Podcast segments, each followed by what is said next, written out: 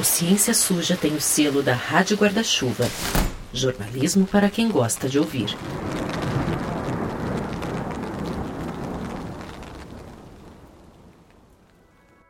Oi, gente, aqui é a Chloé Pinheiro e hoje sou eu que apresento esse episódio da nossa entre-temporada, que tem o apoio da ACT Promoção da Saúde. Bom, diferente dos nossos outros episódios, que tem aquela pegada mais narrativa, contando uma história, esse é um episódio no formato mesa cast. Então a ideia aqui é fazer uma conversa livre sobre um tema específico com outros convidados.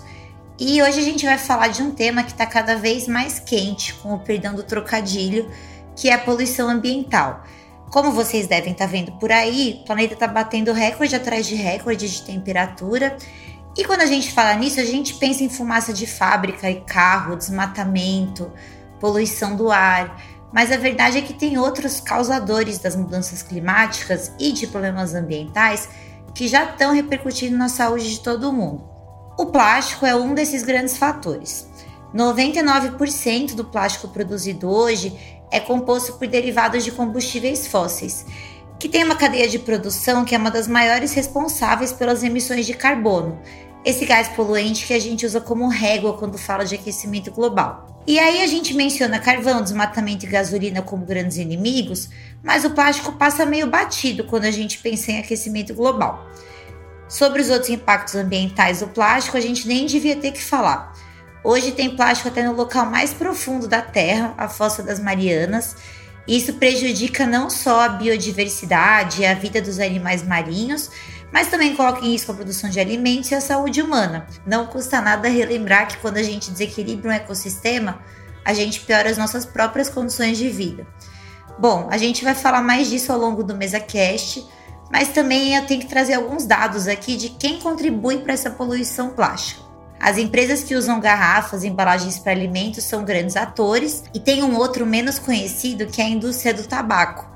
Sim, bitucas são feitas de plástico e depois que a gente joga elas no ambiente, elas se degradam em forma de microplásticos, que intensificam seus efeitos tóxicos no mar e no ambiente. Vocês devem lembrar que recentemente uma pesquisa encontrou microplástico até no coração humano. Enfim, bitucas são o principal item de lixo gerado pelo homem. A gente tem mais de 4 trilhões de cigarros descartados anualmente de forma incorreta pelo mundo. E como cita um estudo feito recentemente pelo Ítalo Braga Castro, da Unifesp, uma única bituca pode contaminar mais de mil litros de água do oceano. Então daí você já imagina o tamanho do estrago. Bom, já já vocês vão conhecer o Ítalo, que vai estar aqui com a gente, vai explicar melhor essa história.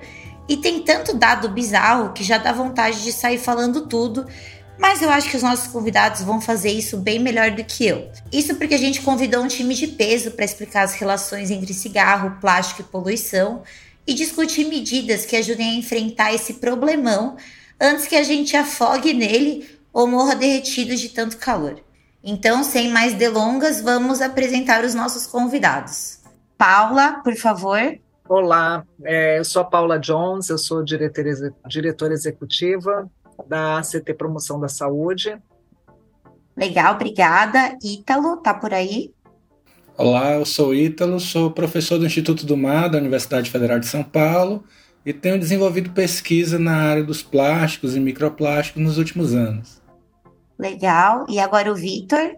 Olá, eu sou Vitor Léo Pinheiro, eu sou gerente de políticas para clima no programa da ONU para o Meio Ambiente. Legal, gente, muito obrigada. Então, como vocês viram, um time de peso mesmo. É, só para reforçar a dinâmica do programa, eu separei algumas perguntas para cada um de vocês, mas a ideia é realmente que esse seja um bate-papo com todo mundo à vontade para conversar. Então, se interrompam, se complementem. A intenção aqui é a gente trocar ideias mesmo. É, bom, vou fazer minha primeira pergunta para Paula. É, queria que você fizesse para a gente um panorama do tamanho desse problema. Por que falar em poluição plástica? É, bom, é, acho que um elemento, né, começando já até aqui trazendo um panorama bem macro, quando a gente está falando de poluição plástica, que tem um impacto gigantesco não, nossa, não só na saúde do planeta, mas também na saúde humana, é, é, um problema, obviamente, é um problema global, né? A gente vai trazer aí os números, né, do tamanho da produção de plástico, que ela é crescente, está crescendo exponencialmente, E o tamanho do, um indicador do tamanho do problema é a gente pensar que o mundo hoje está negociando um tratado global vinculante para lidar com o problema da poluição do plástico. O fato do mundo ter parado e conseguido concordar em negociar um tratado global vinculante é um indicador muito importante para trazer o tamanho do problema para a pauta, né? Porque ninguém começa a negociar um tratado global se o problema já não tiver ultrapassado qualquer limite do razoável, né? Ou do aceitável. Então, assim, isso para mim é o principal indicador do, da urgência e da emergência do tema, né? Tipo assim, ó, nenhum país isoladamente vai dar conta do tamanho desse problema né, os números da, da, da poluição. Você olha para a indústria de alimentos ultraprocessados, você olha para as bebidas ultraprocessadas, você olha para esses alimentos hoje em dia de sachê, né? Quer dizer, você tem uma quantidade, tudo que absolutamente, praticamente tudo que a gente consome está embalado em plástico, sejam ali coisas comestíveis ou não, né? Não tem nada hoje que você compre que não esteja embalado em plástico. Ou seja, o plástico, assim, a gente está inundado de plástico é, em todos os lugares. Então, acho que assim, o problema é gigantesco, né? Nesse cenário também de produção crescendo de forma exponencial. Então, acho que só trazer assim a, a, o panorama mais geral do, do, tamanho do problema, né? Se eu puder complementar, é, acho que exponencial é uma boa palavra aí, porque a gente está produzindo plástico há 70 anos, desde 1950, em escala industrial e mais da metade foi produzida nos últimos, depois dos anos 2000. Então isso já demonstra que a gente está aí, esse número tende a triplicar até 2060. Então esse é o tamanho mesmo do problema, sendo que a maior parte disso vai acabar ou no meio ambiente, fica em algum lugar, porque todo plástico que a gente já teve contato na nossa vida provavelmente ainda está em algum lugar do planeta e vai ficar para os nossos netos e bisnetos, porque a, a vida útil é muito longa, mais de 400 anos aí. É, Vitor, você tem mais números do tamanho dessa produção? Hoje, é, a produção global de plástico é algo entre 350 milhões de toneladas e 400 milhões de toneladas. Tem uma variação de ano a ano que é esperada, mas é mais ou menos nesse número aí. Então, a tendência é de crescimento, né, como eu falei. E, e o mais importante, eu acho, desse número não é só o que, que é, o quanto a gente está produzindo, mas que tipo de plástico a gente está produzindo, porque mais ou menos 40, 50% desse número é plástico que a gente chama de uso único, que é um material que a gente vai usar uma única vez, vem na embalagem, você usa aquele copo descartável, a própria embalagem, e você vai descartar. E para algo que eu, eu, sempre assim plástico é eterno né do nosso ponto de vista da nossa vida ele é eterno e se a gente pensar que ele tem que a gente está produzindo uma coisa que é eterna para usar uma única vez não faz muito sentido, né? A gente tem que repensar nesse sentido. O que, que a gente conecta ao que a gente está consumindo? Eu não estou comprando embalagem, eu estou consumindo o produto em si. E aí eu tenho que consumir dentro de um, de um invólucro que vai durar para sempre. E, e aí você pega, né? O que, você pega a, o, a validade do produto que você tem, certamente ela é muito, muito, muito menor do que a própria embalagem. Então, se você quiser investir em plástico, tem essa vantagem, vai durar. Mas, assim, é, a gente quer consumir o que vem dentro, o que vem embalado, que vem o delivery, por exemplo, é, o, o alimento, as suas compras. Não, tudo isso, a gente tem que repensar como a gente faz isso. E o repensar, às vezes, é um pouco. Não é andar para trás, mas é lembrar das lógicas que a gente tinha antes, do granel, do reuso, que é o que a gente levava. Tinha a própria caneca, usava, levava a sacola no mercado, né? fazia feira com seus próprios objetos, enfim. Sim, é, bom, chamar o Ítalo para conversa. Recentemente, é, ele fez esse relatório sobre a questão das bitucas, né? É, a gente já vai voltar nessas questões de reuso plástico e como fazer o descarte e tudo mais, mas queria perguntar para o Ítalo essa questão, porque me chamou muito a atenção. Primeiro que eu fiquei meio surpresa, porque eu achava que bituca era papel, e acho que muitos dos meus amigos conversando também ficaram chocados com essa informação. Então, eu queria que você falasse um pouco, Ítalo, sobre qual é a relação das bitucas com o plástico é, e qual que é o impacto disso também nessa questão da poluição. Obrigado, Chloe. Antes de responder a tua pergunta, eu vou colocar mais um pouquinho de pimenta no que a Paula e o Vitor vinham falando.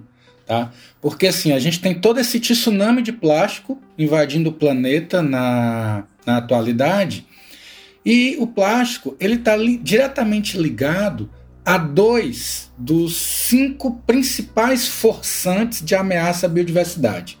Parece técnico, mas eu explico. A principal, o, principal o principal patrimônio ambiental a se conservar são as espécies. Uh, pode parecer bobo, mas é, são das espécies vivas, dos organismos vivos que habitam o planeta, que toda a humanidade depende. Sem eles, se rompe todo um ciclo de sobrevivência que seria impossível no planeta. Pois bem, a comunidade científica internacional ela entende hoje que existem cinco principais ameaças à biodiversidade.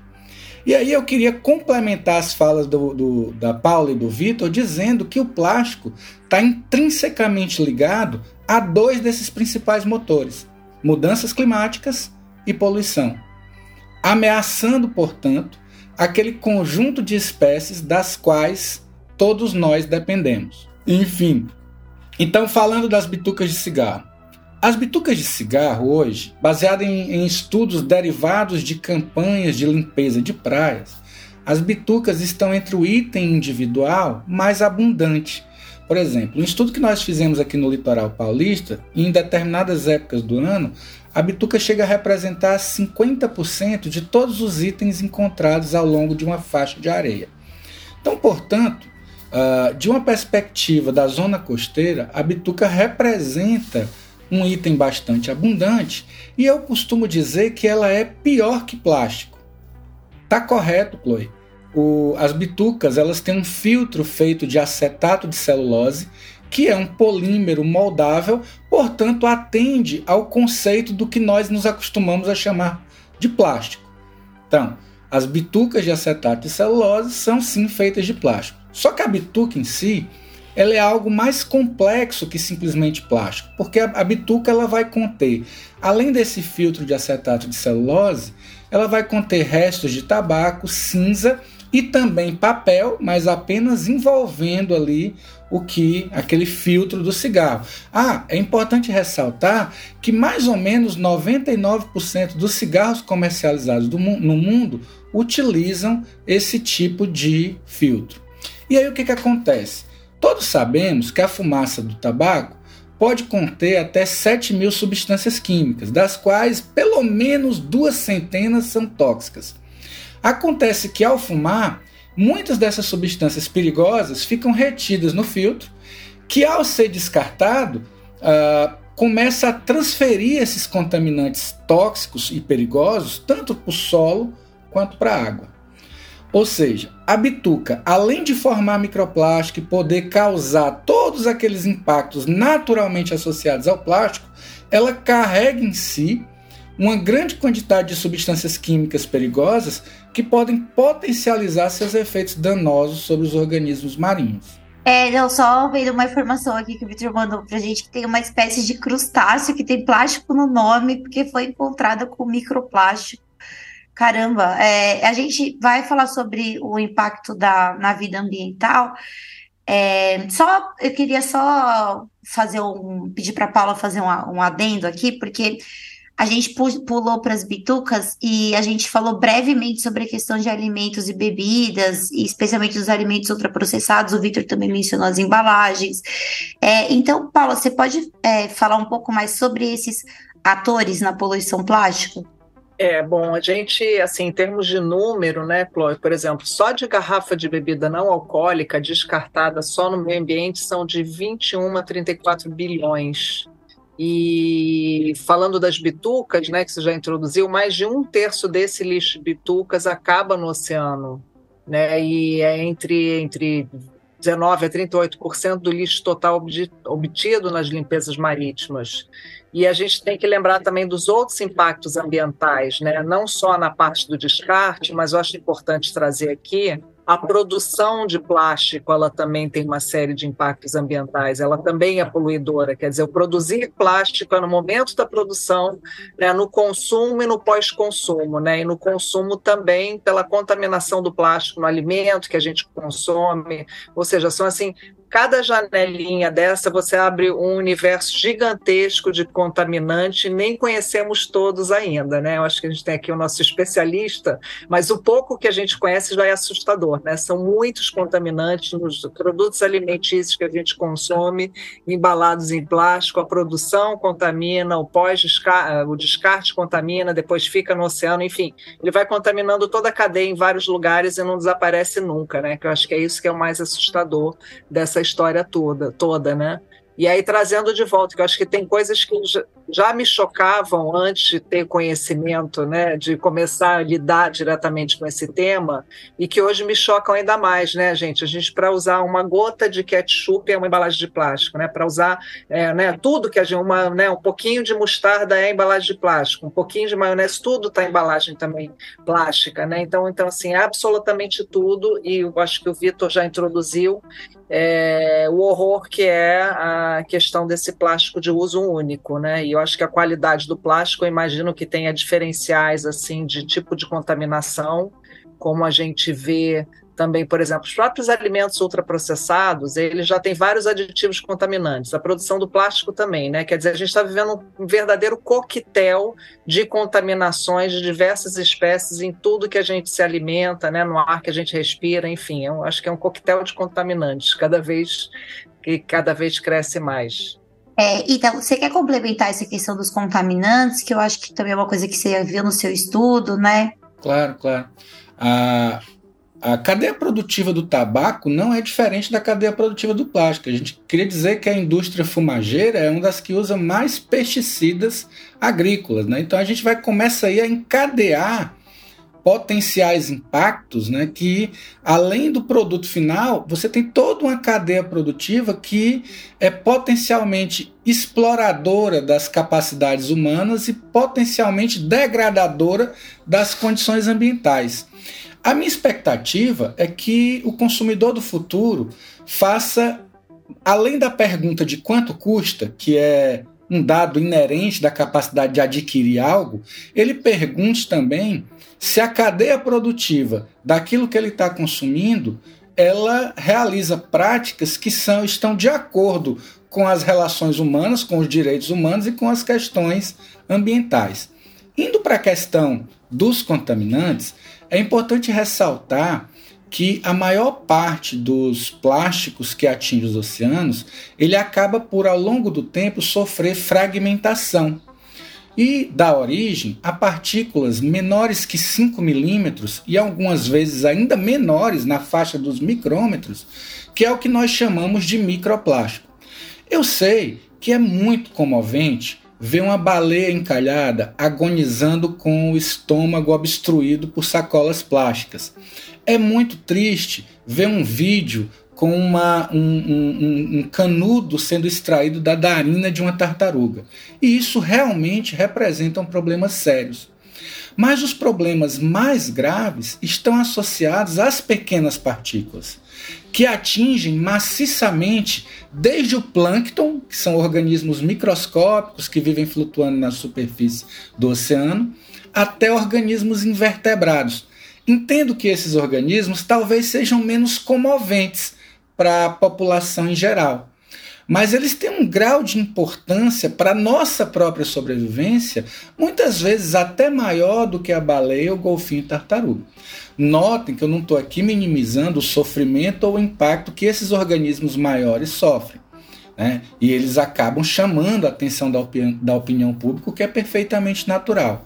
Mas o microplástico e sua associação com outros contaminantes, inclusive é, funcionando como, funcionando como veículos, funcionando como transporte de poluentes orgânicos persistentes dentro das cadeias alimentares oceânicas, representa um impacto de proporções assim gravíssimas, né? E que nos impacta diretamente. Tanto é que na abertura desse podcast, a Chloe mencionou, foi encontrado no coração humano o microplástico também foi encontrado na placenta humana, também foi encontrado no pulmão humano, também foi encontrado na corrente sanguínea humana.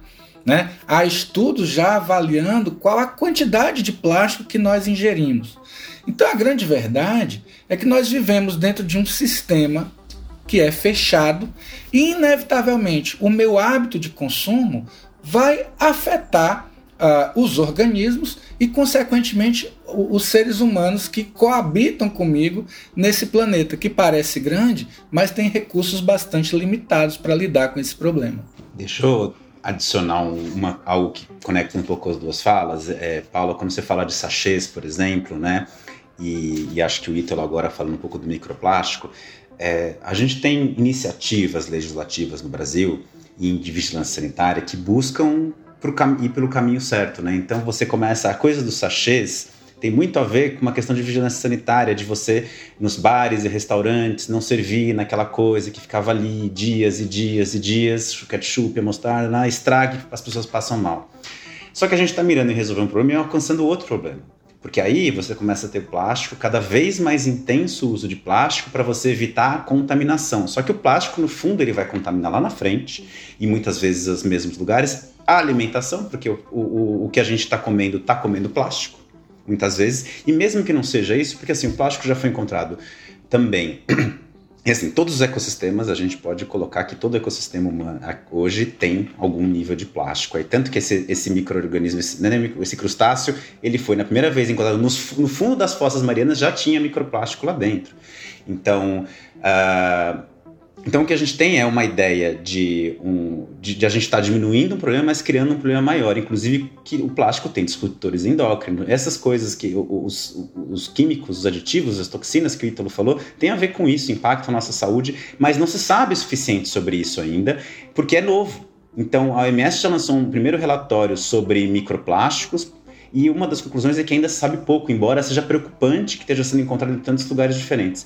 E um outro exemplo de uma tentativa de resolver um problema e criar um novo é, são os oxidegradáveis, que é muito colocado no Brasil.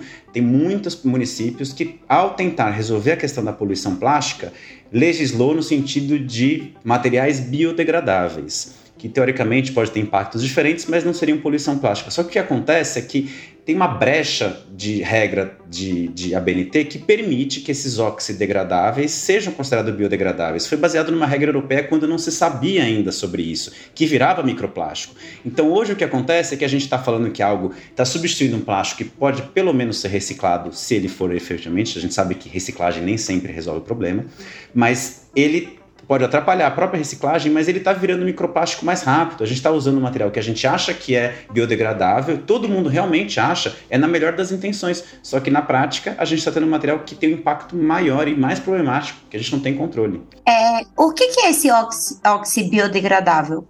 É um aditivo que é oxi, eu nem chamo de óxido biodegradável porque ele não é biodegradável, eu chamo de óxido degradável ou fragmentável, porque ele fragmenta o plástico. O que acontece que o Ítalo falou no tempo, ação do vento, da água, do sol e quebrando o plástico em pedaços menores, o oxi, esse aditivo de óxido, degradante, ele quebra mais rápido. Só que aí, inicialmente, se achava que isso virava, que era biodegradado, mas ele não é. Ah, e também fala onde a gente pode encontrar essas, essas coisas, aquelas sacolinhas de mercado verde. Canudos. Olha, copos, tem uns copos que dizem que é, se está escrito biodegradável, é improvável. O Ítalo pode falar isso melhor que ninguém, é improvável, mas o Ítalo pode falar de outros. Não é nem o Oxy, né, que você fala, né, Ítalo? Você fez uma pesquisa com efetivamente considerado biodegradável, que não são nem os óxidos, são só um aditivo. Perfeito, Vitor. Lá vou eu apimentar um pouco a história de novo. Uh, isso vem muito ao encontro de um estudo que a gente acabou de publicar. Nós visitamos 40 supermercados no Brasil, 10 no Rio, 10 em São Paulo e mais 10 em cidades de menor porte. E nós adquirimos todos os produtos que estavam à venda, aonde tinha-se no rótulo a expressão biodegradável. Quando nós fizemos uma análise pormenorizada de cada um desses itens, nós encontramos que, primeiro, de fato, nenhum era de fato biodegradável. Zero. Não havia nos supermercados que nós visitamos qualquer produto que fosse de fato biodegradável, entendendo a biodegradação como a conversão daquele material em gás carbônico, água, metano e biomassa. Isso não acontece com nenhum. Só, Vitor, que 90% dos itens que eu encontrei nos supermercados eram exatamente oxibiodegradáveis. Ou seja, é um plástico ordinário tais com, tal como o polietileno ou o polipropileno, que são plásticos bastante comuns, adicionados durante a sua fabricação de um aditivo pró-oxidante. E aí eles estimulam uma quebra mais rápida, aquilo some das vistas e parece que degradou. Só que, na verdade, se descobriu que esses itens, eles na verdade aceleram o processo de formação de microplástico e as, e as partículas formadas não completam o processo de degradação. Tanto é que eles foram liberados e rapidamente proibidos no bloco da União Europeia. Nesse momento, há uma diretiva na União Europeia proibindo todo e qualquer tipo de plástico oxobiodegradável. Há, alguns fabricantes estão recorrendo na justiça o direito de continuar vendendo. Enfim, cabe a eles lutar lá pelo que eles acreditam. Mas, na minha perspectiva, a decisão do Bloco Europeu, do Parlamento Europeu, foi acertadíssima. Voltando para o Brasil, nós temos que praticamente tudo que se comercializa no Brasil, sob a tutela, sob o nome, sob a designação de óxido biodegradável, na verdade, uh, não sofre qualquer tipo de degradação e deve ser evitado. Tá? Se você, o, o, ouvinte aqui do podcast, entrar no Google e colocar sacola biodegradável, provavelmente ele vai encontrar para comprar, 90% das vezes, um desses produtos que já foi proibido. Né? E muito me alegra ver que no PL 2524 isso está contemplado. Né? Muito me alegra, porque é uma maneira da gente moralizar algo que já está num caminho alvissareiro lá na Europa, que tragamos para o Brasil né, também esse bom caminho. É, acho que isso é um gancho para a gente falar de uma coisa que tem tudo a ver com o podcast, que é exatamente a pegada ciência suja da história, né? Quando a gente fala de soluções falsas oferecidas pela indústria, tanto do ponto de vista de produção quanto do ponto de vista de gestão de resíduos, o que, que vocês destacariam como questões mais urgentes que mais têm atrapalhado aí esse debate? É, eu posso comentar sobre as falsas soluções, assim, trazendo até um pouco de contexto, assim, o a gente sabe, né, que o tempo da ciência virar política pública ele é bem longo, né? É, né, se a gente pegar até como exemplo o próprio tabaco, né, desde os anos 50 a gente sabia, né, já sabia muita coisa e só começou a, só conseguiu começar a ter algum tipo de regulação que começou a fazer alguma diferença 40, 50 anos depois. E eu acho isso assim é um problema sério, porque eu acho que hoje a gente não tem esse tempo, né? A gente não pode se dar o luxo quando a gente está falando desse, né? Como a gente, por exemplo, quando a gente está falando da, do problema do plástico. E tem várias falsas soluções tecnológicas circulando de diferentes maneiras, né? Seja uma delas, eu diria que é uma seja acreditar no, na reciclagem como solução. Acho que é importante deixar claro aqui que a primeira solução é reduzir, e aí na redução que vem várias dessas soluções, né, como esses biodegradáveis, supostos biodegradáveis que não são biodegradáveis, ou outras questões, ah, então vai todo mundo correr para encontrar encontrar né, um outro produto substitui, que pode substituir o plástico e às vezes a gente pode não saber qual o impacto, ou quando sabe o que é maior, o que é menor, ainda tem esse elemento aí que eu acho que ele é bem complexo, né? Eu acho que o Ítalo também pode falar um pouco mais disso, né? Ah, então resolve substituir tudo por papel? Não, acho que então assim, tem um elemento assim, a redução, a gente não vai conseguir reciclar reciclar o nosso caminho para sair desse tsunami, dessa é, inundação de plástico no qual a gente se colocou no, no, no, planeta hoje, e não vai ter uma solução simples. Ah, então o que, que faz com a bituca? Muda tudo para papel? Isso é solução? Não, ela vai continuar tendo algum contaminante ali de alguma natureza, né? Ou ninguém vai fumar um cigarro até, né, até comer ele, vai fumar e comer, enfim, né? É, vão ter outros impactos aí. Então, normalmente, você tem outros impactos. Já tem, né, até uma coalizão grande, muito articulada, que fala sobre é, alternativas à incineração, porque também já se sabe que a incineração também não é uma solução. Então, várias das coisas que vêm sendo propostas, a gente já sabe que elas não funcionam. O problema é como fazer esse o que já se sabe virar de fato uma, um, uma, uma, uma, medida vinculante, né? Virar uma regra vinculante, né? Eu acho que esse é o maior desafio que a gente tem. E quando eu ouço, né, o Vitor trazer aqui que ele trouxe mais cedo essa coisa do da, a saída para a indústria, aí você vê como os temas se interconectam. Se a saída para a indústria do petróleo é produzir plástico para ela continuar viável, né? Isso aí é um outro exemplo de falsa solução em outro lugar, né, na interconexão entre os temas, né, na questão dos combustíveis fósseis, e assim, ah, então essa indústria precisa ter uma saída, a gente vai fazer isso. É, esse é outro tipo. Então, ela tem, ela tem várias naturezas. E eu acho que. E, e, aí a gente cai acaba caindo na discussão sobre quais são os processos políticos, né? Como é que a política funciona, como é que esse jogo funciona, como é essa permissão de obter lucro a qualquer preço que é dada no, no mundo hoje, como ela se materializa nisso e que quem está ganhando não quer perder, né? E a gente vê isso em absolutamente todas as áreas, né? Então tem um setor que está ganhando muito dinheiro um dinheiro fácil com a produção desse produto que está contaminando os nossos corpos e o, nosso, e o planeta Terra como um todo, é, e todos os biomas, enfim, em todos os lugares. Só que ele está aqui agora ganhando muito dinheiro com isso. Qual é o incentivo que ele vai ter para mudar isso? Né? A gente precisa começar a pensar em formas de dar incentivos para que seja bom você fazer coisas que sejam boas. Hoje é o contrário, a lógica é muito perversa, né? Hoje compensa, o crime compensa, né? O crime ambiental compensa, é, o crime contra a nossa saúde ele compensa, quem lucra mais, né? A indústria do tabaco, quer dizer, por mais que a gente tenha avançado, os lucros da indústria do tabaco eles não estão, né, não tem, eles não têm nenhum tipo de problema. O mesmo vale para a indústria de alimentos ultraprocessados. Aí, se você olhar para a indústria de agrotóxicos, enfim, várias outras, você tem a mesma lógica se reproduzindo, né? No sentido de que ninguém paga as externalidades do que coloca no mercado, todos nós pagamos esse ônus coletivo e o bônus fica para alguns poucos, no, diria que estão ali dentro do, da financiarização da vida, né? via grupos de investidores e, e companhia. Então, assim, é, um, é uma equação complexa mais urgente. Então, por isso que a gente precisa fazer isso para além das soluções individuais que é da própria pessoa levar né, a sua canequinha, porque eu acho muito perigoso também a gente falar de poluição de plástico e colocar toda a responsabilidade no consumidor, porque isso também não vai resolver o problema. Não é nem coleta de bituca na praia, não que eu acho que não tem que ser feito, não é eu levar o meu copinho, é, embora eu possa levar também, né, eu também não descarto o papel do indivíduo, mas isso não vai resolver o problema que a gente tem na, na nossa frente, né? Ah, eu garanti que o rótulo do biodegradável está correto, não está correto, também não vai resolver o problema, embora isso também seja importante. Assim, para a gente trazer essa dimensão da política pública, né? O que, que a gente precisa fazer.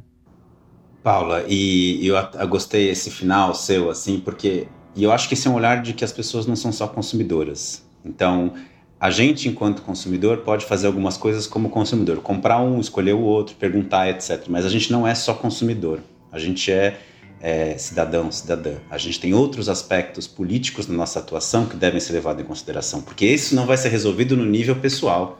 É um nível coletivo. Inclusive, não é nenhum país sozinho que vai resolver esse problema. Por isso que a gente está discutindo um tratado global. Eu sei que a gente vai voltar a falar disso, mas é porque esse é um problema que todo mundo vai ter um papel. E a gente não pode colocar na parte mais fraca, porque se eu quiser comprar algo sem embalagem, eu não consigo. Então, se eu não consigo ter essa escolha, não pode imputar em mim a, a, escolha e a responsabilidade de resolver esse problema. E aí falando, e isso eu acho que já entra como uma falsa solução também, né? Você dizer que é um problema de saneamento, de resíduo sólido, porque é um problema para o resíduo sólido, é um problema para o saneamento, mas não é um problema de coleta. A velocidade de produção da cadeia do plástico e a crescimento não há como a gente alcançar essa com infraestrutura de coleta de resíduos e, e, e, separação e reciclagem. A reciclagem é parte da solução, mas não é bala de prata. Ela resolve uma parcela pequena. É, deixa eu falar dois pontos aqui de, de falsa solução, então, que é, bom, a gente falou disso, é, e tem os bioplásticos, que, que, veja, o que é bioplástico não necessariamente é biodegradável. Até pode ser, e a gente pode discutir a biodegradabilidade disso mas é a fonte de, de onde ele é produzido, porque um bioplástico, na final da cadeia, polipropileno de, bio, de fonte renovável, ele pode não contribuir para a poluição, ah, para a mudança climática da mesma maneira, porque vai contribuir de alguma forma, mas não é fóssil. Mas ele não é uma solução do termos de compostabilidade e biodegradabilidade, porque no final ele é um plástico como o polipropileno de fóssil. Ele é, ele é produzido, ele é, a engenharia dele é para que ele fique igual àquele plástico. Então ele vai ter os mesmos problemas, assim como as mesmas características e qualidades, que é o que se busca. Então a gente tem que traçar uma linha também para entender que bioplástico não é solução de problema. Ele ajuda em alguns pontos, ele ajuda na, na, na uso de menos combustíveis fósseis, mas ele não resolve o problema da poluição plástica de maneira alguma. Alguns materiais podem ter maior biodegradabilidade, mas mesmo isso, a gente achou que os óxidos tinham. E hoje já se vê que não é. Então eu acho que é isso. E aí o tempo da ciência, né? É, tem uma outra coisa preocupante. O plástico, ele, ele, a poluição plástica, ele, ele aumenta os outros problemas, aumenta o risco de mudança climática, aumenta a contaminação, a poluição, aumenta a perda de biodiversidade porque tem todo esse causa uh, mortes né, dentro da biodiversidade.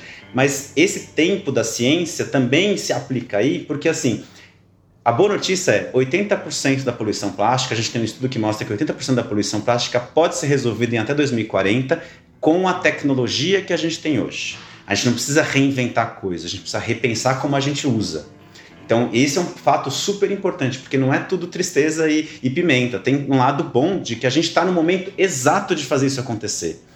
Mas, é, por que, que a gente tem que fazer isso já? Porque, da, porque o tempo da poluição plástica também é 30, 40 anos.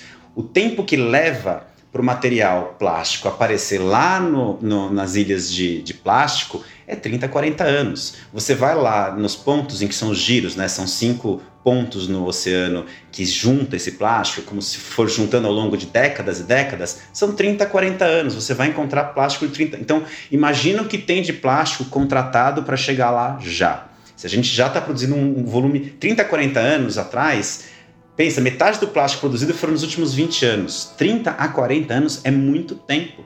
Então, a gente tem muito plástico que já está no meio ambiente que a gente vai demorar para ver ele aparecer. Se a gente não reduzir agora, o problema só aumenta. É, não, é só aproveitando, Victor, para falar sobre a questão de redução de consumo, né? E apertar sobre reciclagem, na verdade. A gente estava discutindo exatamente os dados sobre isso antes do MesaCast começar oficialmente. Estava explicando que de todo o plástico já produzido até agora, 9%, menos de 10% foi reciclado.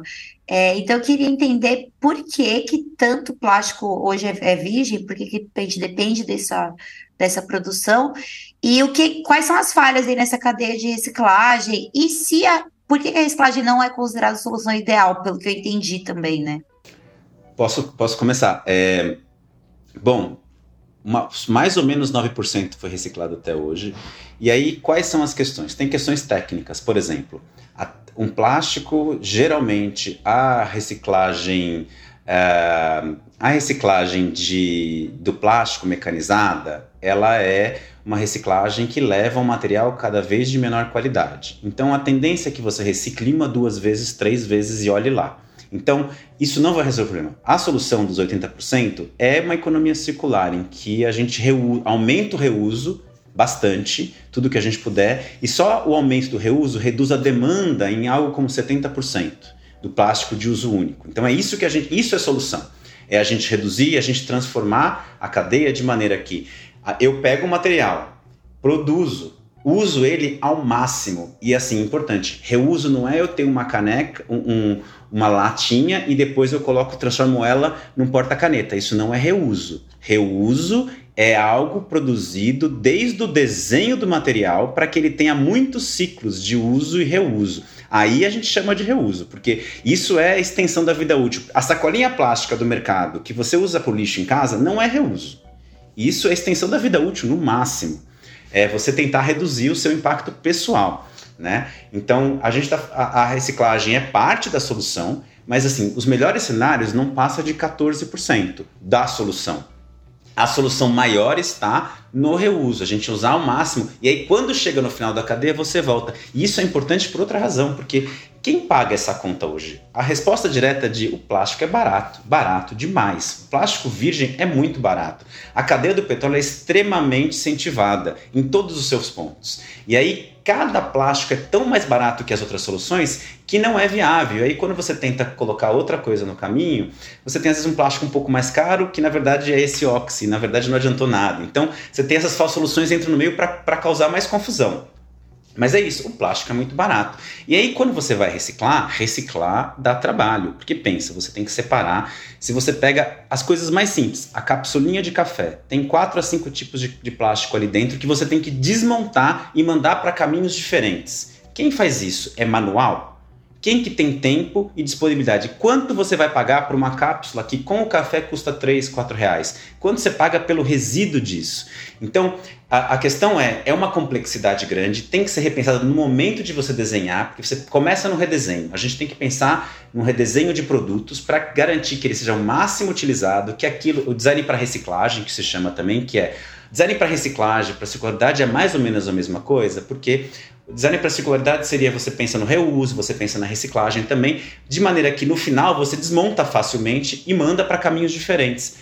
Porque você tem outra coisa, por exemplo, polipropileno, ele não é muito é, reciclado, ele poderia ser, mas ele não é muito reciclado porque você usa muito para alimentos e bebidas. Quando você vai reutilizar, você vai reciclar, você não pode usar para alimentos e bebidas mais porque mistura a cadeia com materiais que vêm da eu acho, de produção de eletroeletrônicos. E aí tem alguns algumas coisas que é retardador de chama que, que contamina e não pode entrar em contato com o alimento. Então você não pode. Então tem isso. Quem, se você produz um produto, você garante que no final você compra ele de novo para ele voltar para a cadeia, mas não é isso que acontece. O material longa-vida, que, é uma, que é extremamente problemático, que são multicamadas, é um material plástico, papel e alumínio tudo junto e você tem dificuldade de separar é vendido a 5 centavos o quilo. É uma coisa assim, não vale a pena. Eu acabei de ouvir do, do, do reciclador aqui, do, dos catadores, que eles conseguiram. É 10 centavos, mas pagaram só 5 e eles tiveram que aceitar, porque está acumulando material. Então, não tem cadeia. A gente colocar conteúdo reciclado obrigatório nos materiais ajuda a garantir que a cadeia volte. Mas é uma questão de você ter mercado também, estruturar a cadeia de retorno desse material. Eu, eu, eu queria trazer um ponto aqui, né, que quando ele é, essa coisa assim, de novo trazendo para os incentivos, por exemplo, aí eu acho que conectar isso com é, o que se promete, quais são as narrativas desses grandes poluidores de plástico, o que está acontecendo na vida real. E você olha em qualquer uma dessas cadeias, por exemplo, quando eu olho para a cadeia de combustíveis fósseis, só do petróleo, sem ser necessariamente a parte da produção de plástico, aliás, eu não sei qual que é essa proporção, desconheço, mas se eu olho todos os compromissos que as grandes empresas colocam na, nos seus discursos de ESG, como elas estão mudando, elas são parte da solução, é o contrário do que elas fazem na prática. Isso já está evidenciado numa série de relatórios, eu li um recentemente que fala que né, 80% do que elas declararam lá, né, etc. e tal, que elas estão fazendo, primeiro que elas não estão fazendo e que a gente está pior do que a gente estava quando assinou o Acordo de Paris no que diz respeito a como, no que que o mundo está investindo, no que que esses grandes grupos de investidores estão investindo. Então, mesmo depois do Acordo de Paris, o investimento em combustível fóssil só aumentou de lá para cá. Então, acho que isso é uma coisa assim, é um sinal de alerta muito grande, um pouco do receio que aconteça um caminho similar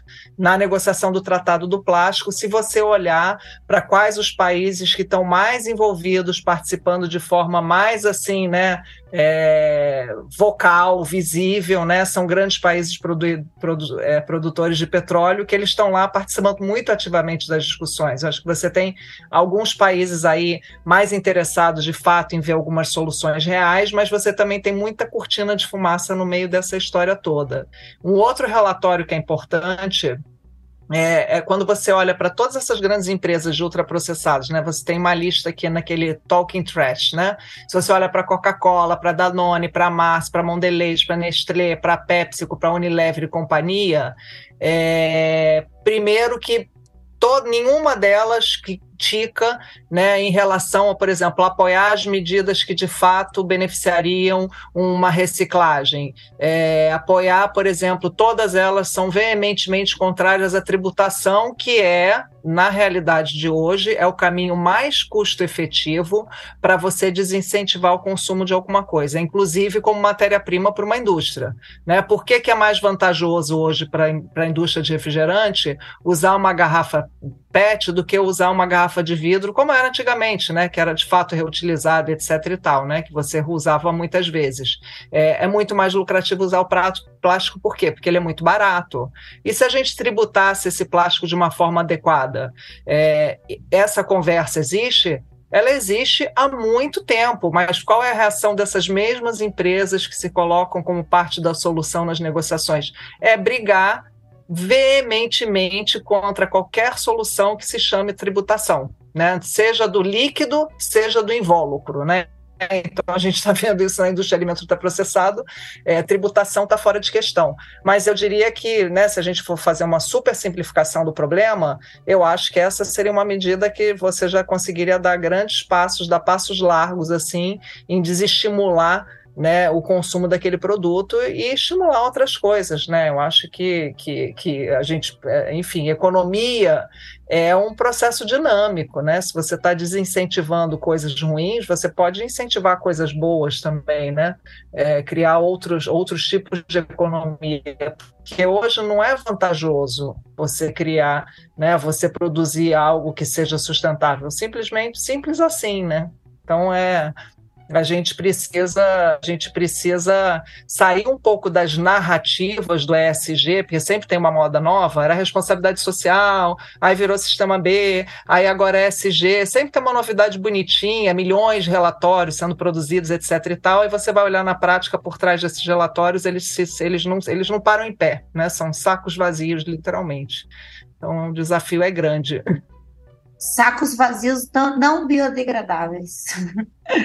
é, agora, acho que é um bom gancho para a gente falar de política e só fazer um comentário antes que o Victor falou sobre a questão do longa-vida e me chamou a atenção que a, essa indústria também se coloca como uma falsa solução, né, no sentido de que falam muito sobre como é reaproveitado, várias partes, enfim, e agora você falando, pensei, é, realmente é mais uma pegadinha aí para gente, né? A gente só um, dentro do nosso relatório, uma das coisas que a gente recomenda do Fecha na Torneira é justamente porque assim, não é que não seja possível, é possível, mas é muito, não vale a pena e portanto não vai acontecer. Ser passível de reciclagem não significa que vai ser reciclado e essa é uma diferença importante. As pessoas não fazem ideia do quanto plástico que elas veem aquele símbolozinho com um númerozinho no meio. Aquilo primeiro que não diz que é reciclável, aquilo é só para codificar o tipo de plástico que está ali tá? Aquilo diz que aquele plástico, um PET, PP, alguma coisa assim. Inclusive o 7 a outros. Mas é, isso tudo é, é, realmente uma ideia. A gente tem que tirar principalmente os materiais mais problemáticos para dar espaço para aqueles que são mais fáceis. Então, o multicamada e o multimaterial, que é o de salgadinho, que é o longa-vida, essas coisas, esses são os mais problemáticos. Esses são alguns dos mais problemáticos, não são os únicos, tá? Mas são bons exemplos, porque não, a gente não vai conseguir reciclar isso na quantidade necessária. E ele está sendo produzido a, a rodo, né? É, bom, agora entrando um pouco mais na política, é, Vitor, é, aproveitando que está com a palavra, está em curso a negociação de um tratado global vinculando sobre a, a, produção do plástico. A Paula também mencionou isso no começo desse episódio. Queria entender como está essa negociação, quais são os pontos principais desse documento, em que pé que a gente está. Tudo começou, na verdade não começou, mas esse processo inicial do tratado começou no ano passado. A gente tem, na verdade, são, foram, tem a Assembleia de Meio Ambiente da ONU, em que são discutidos vários temas. Esse tema começou a ser discutido no viés de biodiversidade, como, como tinha a, a lixo marinho, que era em grande parte plástico, e foi se aprendendo sobre isso ao longo do, de, dos últimos anos, até que se entendeu que o problema era um problema de produção e consumo do plástico, que era muito maior do que a gente seria capaz de dar conta em termos de capturar e retornar isso para como novo produto. Então, no ano passado, na quinta Assembleia Geral eh, da ONU para o Meio Ambiente, na quinta Assembleia de Meio Ambiente da ONU, eh, os países chegaram à conclusão comum e unânime de que era preciso iniciar um processo para criar um tratado global juridicamente vinculante para acabar com a poluição plástica. Lá na resolução, inclusive, diz que os países devem não devem esperar e devem já ir fazendo tudo o que eles puderem enquanto está sendo discutido. E o Brasil tem feito isso, né? Eu tenho, é, tem várias coisas que têm avançado. É, recentemente mudou é, uma legislação, um, a questão do PIS e CONFINS, que estava importando plástico. Imagina, já os catadores no Brasil já têm dificuldade em vender o material e estava importando plástico mais barato. Então eles estavam numa situação muito difícil.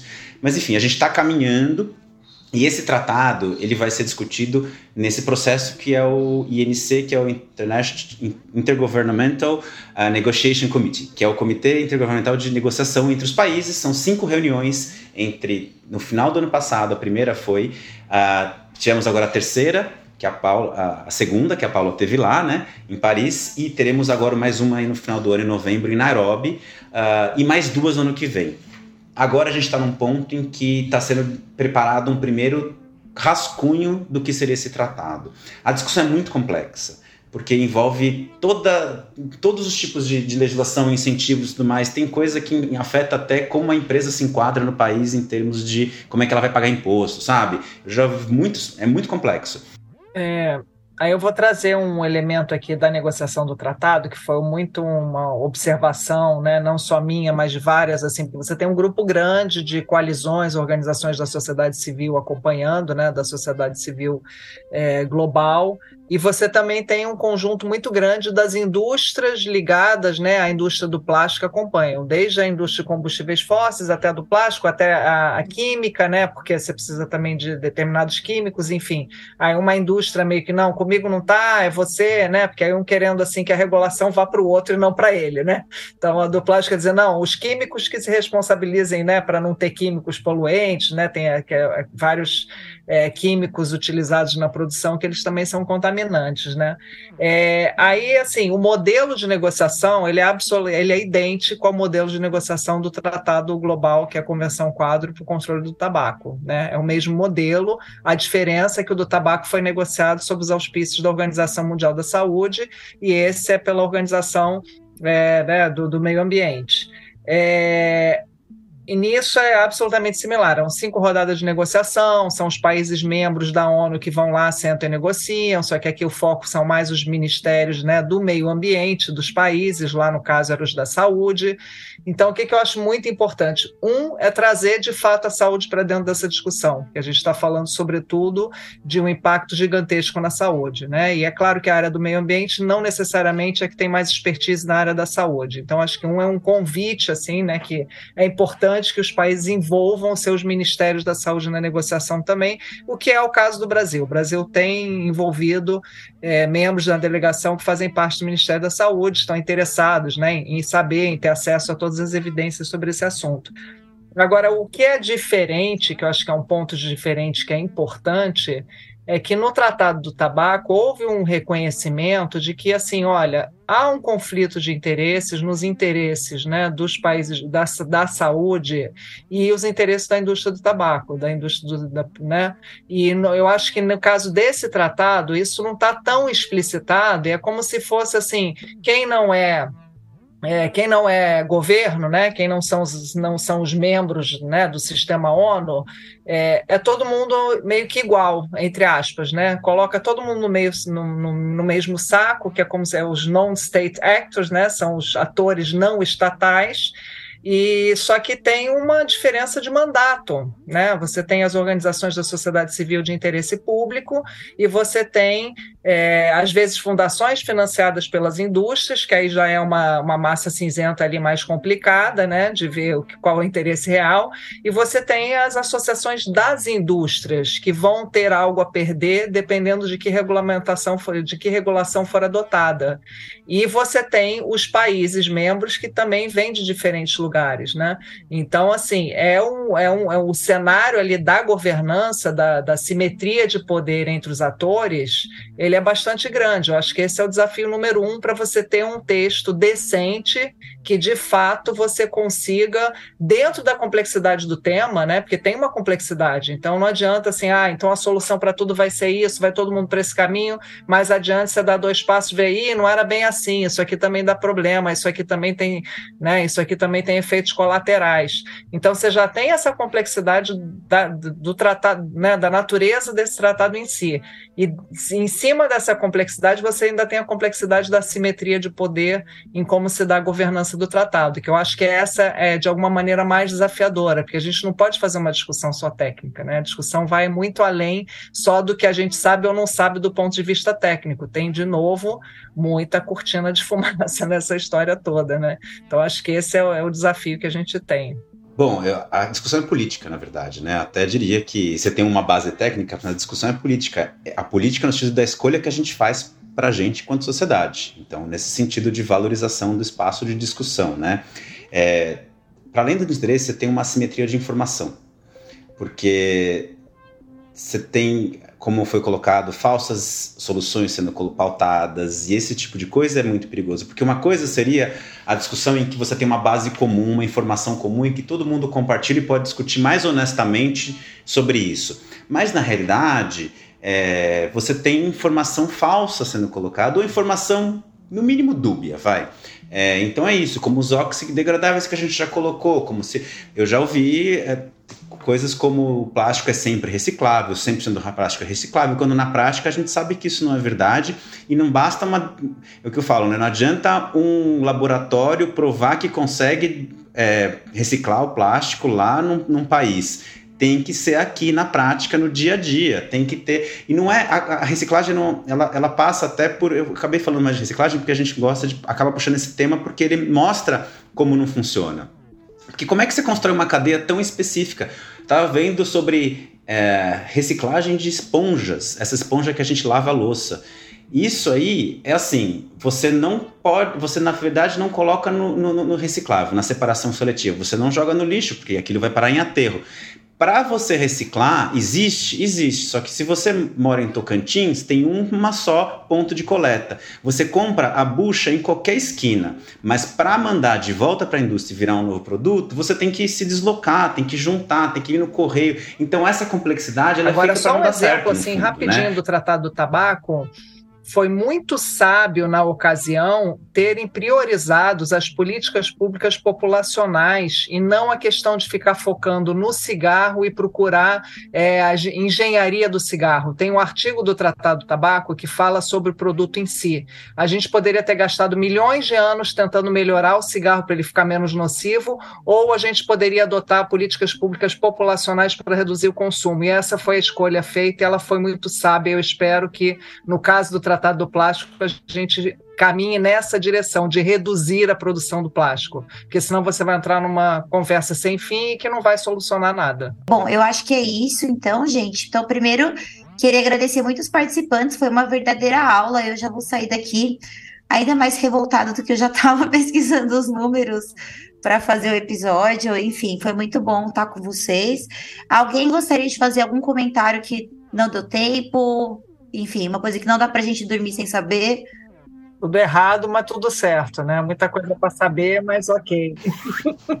é, eu só, eu só não queria que a gente saísse com a sensação de que tá tudo perdido, porque não tá. A gente tá justamente no momento ideal para fazer algo. Não, é, assim, o que eu comentei na, na, na audiência, lá no, na, na Câmara, é se a gente conseguir parar de aumentar o problema, já vai ser um grande ganho. E aí a gente começar, assim, muita gente já está fazendo muita coisa demanda a gente juntar esforços, a gente colocar a ciência no centro da discussão, para que a gente faça o debate em torno disso, para entender o que, que a gente quer. Porque. E aí, nós, como pessoas, e não como consumidores, como usuários, mas como pessoas que fazem parte, temos que, que é, cobrar, demandar de governos, de indústria, de tudo, pra, de diversos atores para que cada um faça a sua parte, porque aí a gente pode fazer a nossa. Então, no fundo, é se quem, se quem tem controle sobre a, a, a produção, é, sobre as políticas públicas, definir políticas públicas e definir uh, uma produção melhor disso e mais adequada à, à, solução, aí a gente consegue fazer melhor a nossa parte também no final da cadeia, porque a gente está só no final, né? A gente só compra ou não compra um produto, a gente escolhe aqui ou ali. Então é, é, é, é um, uma chamada que todo mundo participe e se envolva nessa discussão. É, eu acho que eu sintetizaria isso numa frase: sejamos mais cidadãos, não só consumidores, que a gente precisa de ser cidadão e acompanhar né, essas discussões. Bom, gente, então tá chegando ao fim esse episódio do Mesa Cast. Eu queria agradecer mais uma vez a presença de todos os participantes e as falas tão enriquecedoras. É, agradecer também a ACT Promoção da Saúde, nossa apoiadora nessa intertemporada é, e uma parceira de longa data já do podcast. Agradecer ao Serra Pilheira, que apoia a nossa temporada regular, assim como tem apoiado as outras temporadas do Ciência Suja. Lembrar vocês que a gente faz parte da Rádio Par-da-Chuva, uma confraria de podcasts jornalísticos. Tem muita coisa bacana por lá também que vocês podem ouvir enquanto não comece a nossa próxima temporada, que vai acontecer esse ano ainda, é, provavelmente em outubro, com um tema bem bacana. A gente está cozinhando os episódios, traz mais novidades em breve. É, e chamar vocês para seguirem a gente nas redes sociais. A gente está como Ciência Suja no Twitter, antigo Twitter, atual X, no Instagram, no YouTube. E também lembrar que a gente tem uma campanha de financiamento coletivo na Aurelo, é orelo2.cc barra ciência suja. A partir de 10 reais por mês você pode apoiar o podcast e ajudar a gente a continuar trazendo temas bacanas como esse para cá. Obrigada. Esse episódio tem o roteiro e apresentação minha, Chloe Pinheiro, a edição do Felipe Barbosa, produção do Telvo Preste e material de redes sociais do Pedro Belo. É isso, gente. Até mais.